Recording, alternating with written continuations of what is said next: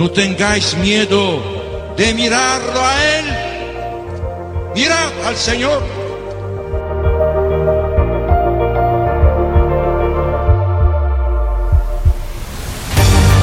No tengamos miedo a ser santos. Todos estamos llamados a la santidad, que no consiste en hacer cosas extraordinarias, sino en dejar que Dios obre en nuestras vidas con su Espíritu.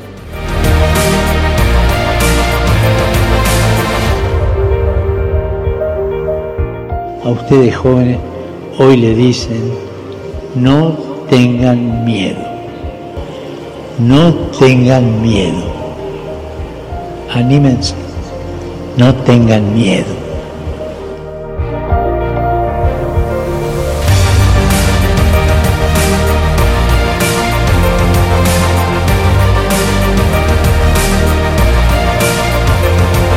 Santos ao pé da porta. A santidade no dia a dia de pessoas como tu.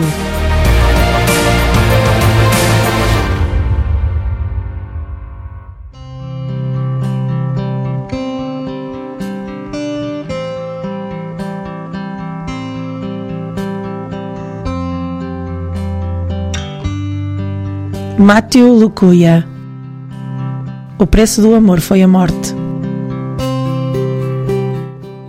Dr. Luquia nasceu em 1957 em Kitgum, no distrito Acholi, no norte do Uganda. Distinguiu-se pela inteligência, o que lhe permitiu ser o melhor aluno. Completou brilhantemente o curso de medicina na prestigiada Universidade de Makerere, tendo chegado ao Hospital de Lachor para fazer o internato. Foi então para Liverpool, Inglaterra, fazer a especialização em pediatria tropical, onde mais uma vez se notabilizou pela aptidão demonstrada. No final do curso, foi convidado a integrar o corpo docente, mas preferiu voltar para servir o seu povo no norte do Uganda, entre o grupo étnico Acholi. Matthew Lukwiga trabalhou ininterruptamente no Hospital de Lachor e posteriormente assumiu o lugar de Dr. Cordi, o médico italiano fundador da instituição.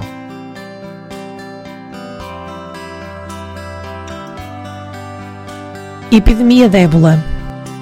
O Dr. Matthew era uma pessoa simples, aberta, despretensiosa e acolhedora. O sorriso constante e a cortesia não escondiam o forte caráter, a integridade moral, o sentido de justiça e o amor profundo pela paz de que dava mostras.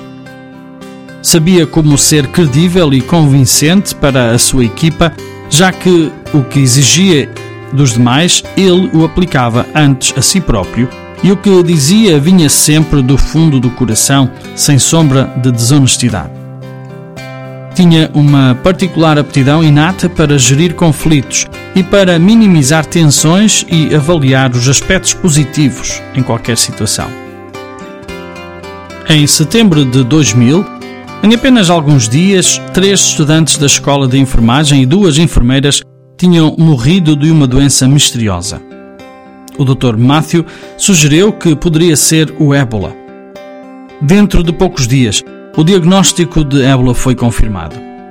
Em 24 horas, uma enfermeira de isolamento foi preparada de acordo com as instruções da Organização Mundial de Saúde.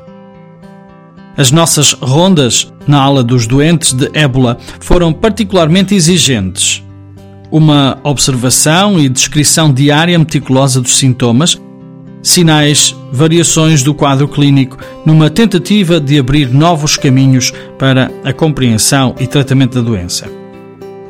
Na última reunião com o pessoal da enfermaria de isolamento, uma semana antes da sua própria doença, o Dr. Matthew disse: Não imaginam o quanto significam para mim. Os seus rostos estão impressos na minha mente e no meu coração. São o que de mais precioso existe para mim neste momento. Sem vocês, eu não poderia ter feito nada. Por esse motivo, a vida tem um valor inestimável para mim e para aqueles que aguardam os vossos cuidados. Não podem imaginar como sofro quando um de vocês fica doente ou morre. Creio que ninguém jamais sentirá o que eu senti durante esse tempo. Apelo de Deus Viu chorar quando os seus colaboradores na aula de isolamento começaram a morrer.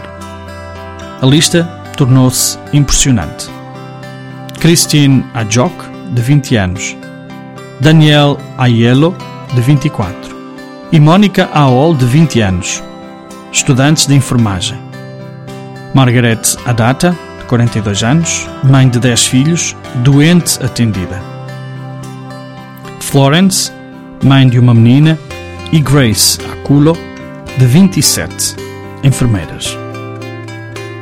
Na missa de corpo presente da irmã Pierina Azienzo, de 45 anos, da Congregação das Pequenas Missionárias de Maria Imaculada, o Dr. Matthew Luquilla foi convidado para falar. Ele disse: Desde o início da epidemia, tenho vindo a refletir e esta reflexão provocou uma alteração na minha vida no que respeita à profissão médica.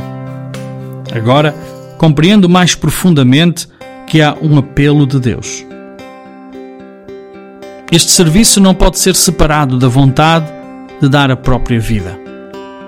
Conheço os riscos que corro hoje na profissão médica, mas fiz a minha escolha e não vou voltar atrás.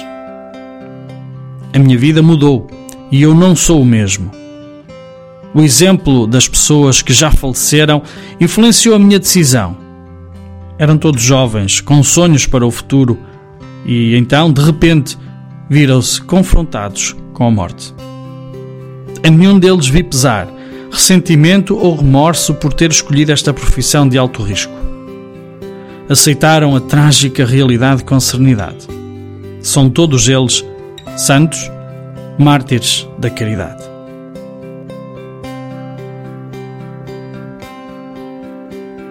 Experiência dramática. Então, Grace, uma enfermeira profissional, morreu. Dois dias depois foi a vez de Simon. Morreu assistido até ao fim pelo Dr. Matthew, que tinha dito que nunca iria abandonar o seu pessoal. No outro dia de manhã, confidenciou-me que aquela tinha sido a mais dramática experiência da sua vida. Poucas horas depois, Imaculata, uma enfermeira que trabalhava na maternidade, adoeceu. Morreu dois dias mais tarde, juntamente com Helen e Santina, também elas enfermeiras. O Dr. Matthew estava na linha da frente, onde o risco era mais palpável, sempre pronto a dar o primeiro passo. Como no dia em que um doente com ébola se tornou violento, vomitou sangue enquanto corria em redor do quarto em fúria. O Dr. Matthew teve de recorrer a uma certa medida de força física para fazer regressar o paciente à cama e sedá-lo. Quando saiu da sala, tinha o rosto coberto de sangue. Alguns dias mais tarde, o Dr. Matthew começou a apresentar sintomas estranhos. Os testes confirmaram a malária, mas uma vez que a temperatura alta persistia, fizeram-se-lhe testes ao ébola. O resultado foi positivo. Foi imediatamente transferido para a enfermaria de isolamento. Ouvi-o sussurrar: Meu Deus, estou a morrer de ébola, mas deixa-me ser o último. A situação piorou rapidamente. Após apenas alguns dias de doença, estava no limite das suas forças. Falou com dificuldade a voz era fraca e via-se-lhe o sofrimento no rosto. Apesar de todos os nossos esforços, a sua situação deteriorou-se drasticamente. A única coisa que poderíamos ainda tentar era pô-lo numa máquina de respiração artificial sob anestesia geral, a fim de melhorar a sua respiração. E depois esperar.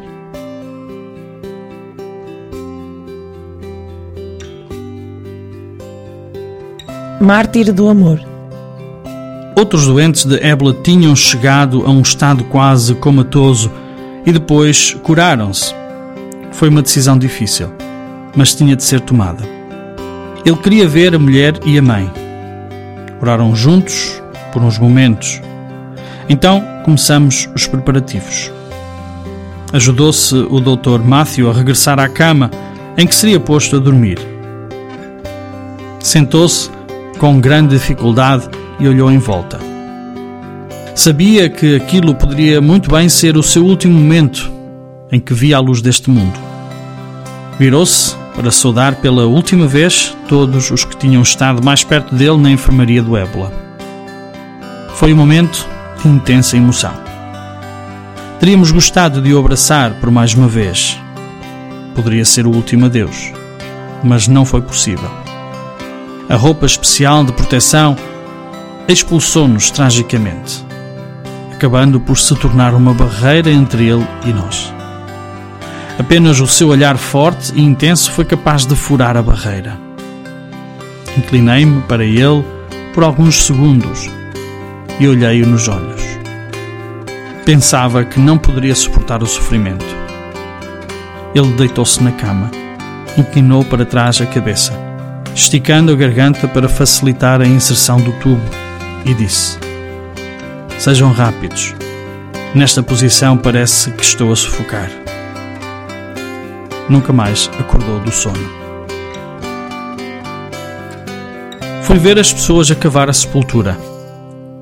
Queria dizer uma oração por ele, mas não conseguia ver-me a fazê-lo. Então rezei por ele. Esteja perto de nós, Matthew. Continue a ser o nosso médico. E daí, dei graças a Deus pelo maravilhoso dom que nos deu na pessoa deste grande santo Mártir do Amor. Texto da irmã Dorina Tadiello, missionária comboniana.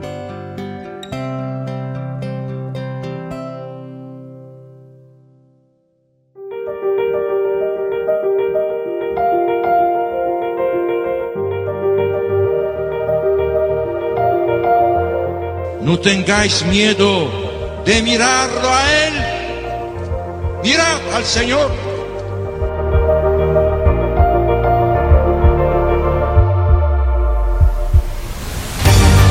No tengamos miedo a ser santos. Todos estamos llamados a la santidad, que no consiste en hacer cosas extraordinarias, sino en dejar que Dios obre en nuestras vidas con su Espíritu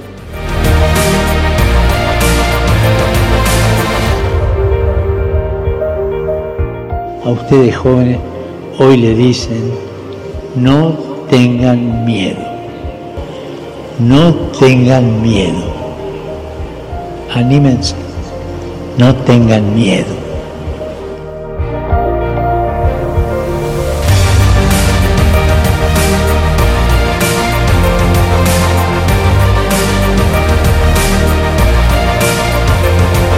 Santos ao pé da porta.